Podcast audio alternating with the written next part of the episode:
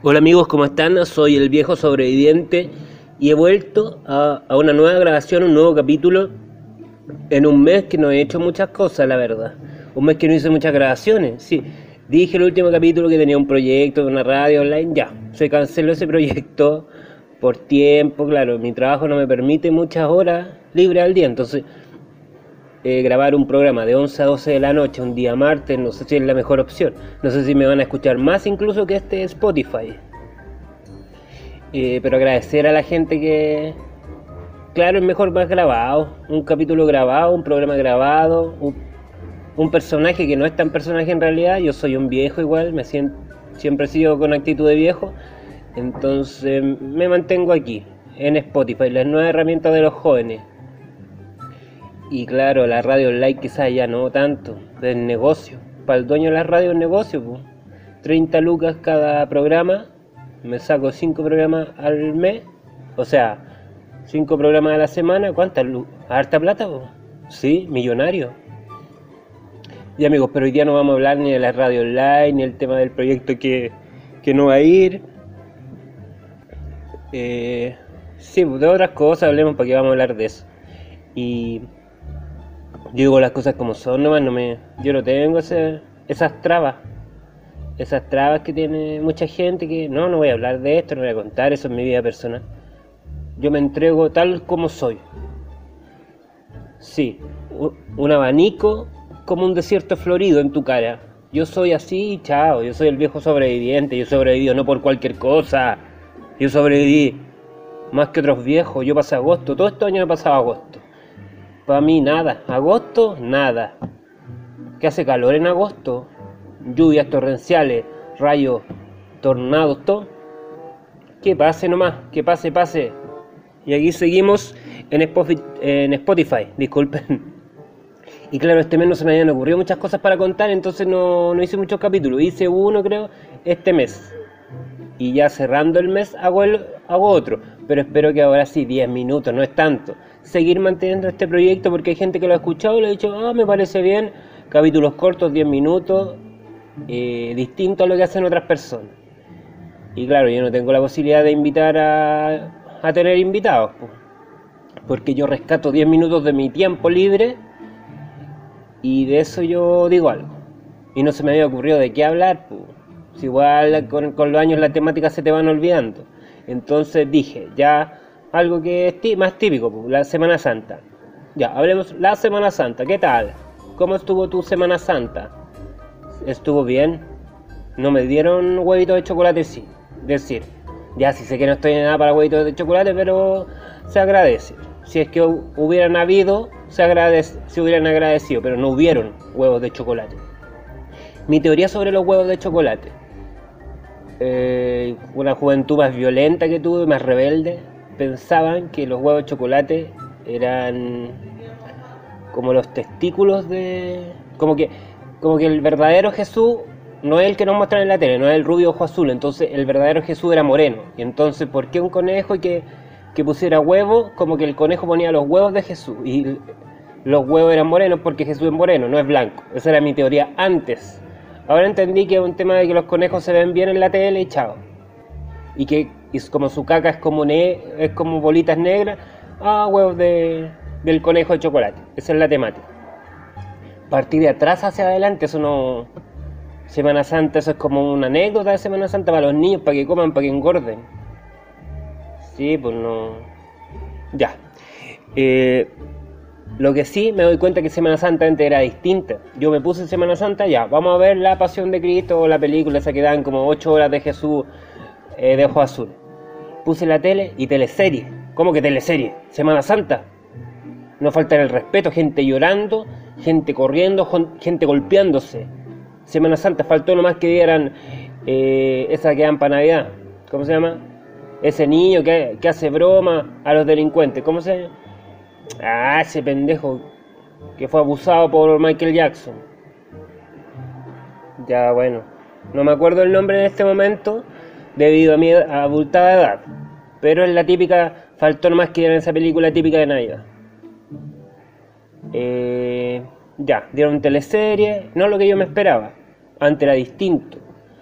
Antes era súper distinto Semana Santa. Entonces me, a mí, en mi casa, no sé si era en la casa de todos igual, pero a mí me decían, Emilio, para Semana Santa nada, de nada. Carne, no se te ocurre ni hablar, ni mencionar.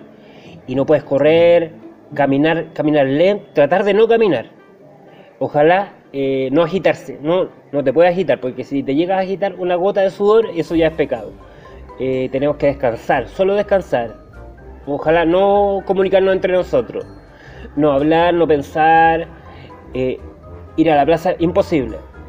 comer algo como, ojalá estar en la ayuna hasta que se acabe Semana Santa, o si no ya sería dentro del pecado. Mi papá era muy católico, muy católico. Mi papá es un personaje que hizo el servicio militar en Punta Arenas con todos los dedos de los pies quebrados del frío y súper católico, súper extremadamente católico. Yo estudié en un colegio de curas, 11 años. Después me fui de ese colegio, ojalá si tengo un hijo no, no ir en colegios de solos hombres y solos curas. Ojalá mixto y creencia lo que quieran, creo.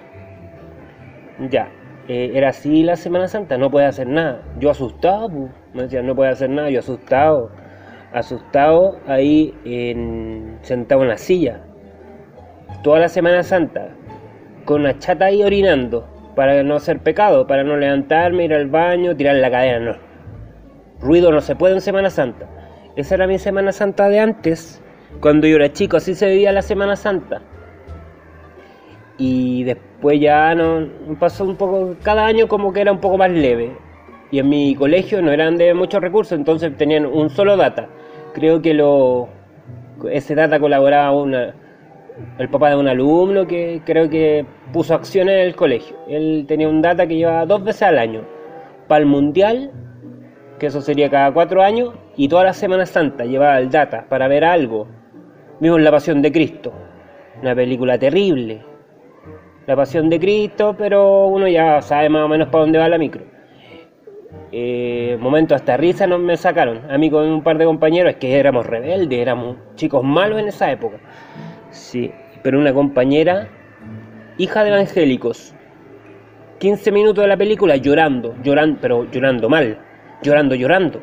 Sí, no, no se aguantaba en sí, lloraba, sufría, y nos acercamos a ella, ¿qué te pasa? ¿Estás bien? ¿Tuviste algún problema en tu casa? ¿Por qué lloras tanto? Y dijo, es que no me esperaba esta trama. ¿Qué? Es que no me esperaba esta trama, mis papás no me contaron de esto, yo voy siempre a misa todos los domingos, soy evangélica, mi falda, el largo de mi falda es por mi creencia.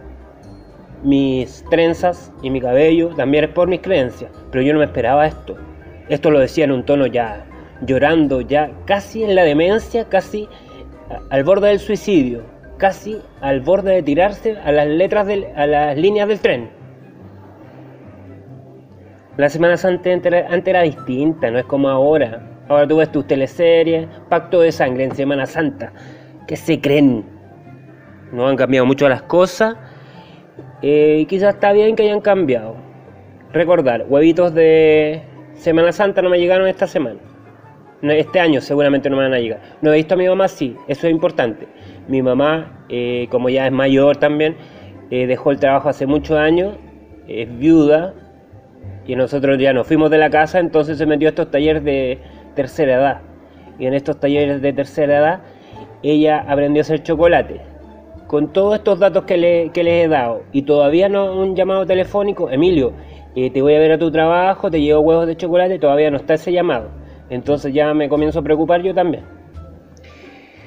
Eh, amigos, he vuelto, el viejo sobreviviente ha vuelto, Semana Santa ya pasó, tenemos shows. Eh, mañana miércoles me invitó Pauli Bravo a su Open Mic, a su show de stand-up comedy. Voy a estar ahí en la casa en el aire en Patio Bellavista. Sí, voy a estar con buenos comediantes. Sí, Daniel Rubio, Macabra, Elías Navarro, y yo parece nomás. Sí, ahí estaríamos. Está, bueno el show, sí. Va a estar bueno el show. Y el día sábado, una jornada en Rocaxis, Casa Estudio, Avenida Salvador. Ahí voy a subir los flyers de ambas cosas. El día sábado sí, como una jornada de tatuajes, una jornada de bandas en vivo y una jornada de Emilio Paté. Emilio Paté y Xavier Sánchez. Una dupleta para cerrar la semana. Y eso amigos sería, esos son los shows de esta semana, la próxima viene más shows, espero también volver a hacer el programa más seguido, espero que les haya gustado mis recuerdos de Semana Santa. Las cosas han cambiado y hay que adaptarse a los nuevos tiempos. Soy el viejo sobreviviente y en cualquier momento vuelvo a recordarte cómo era la vida hace un par de años.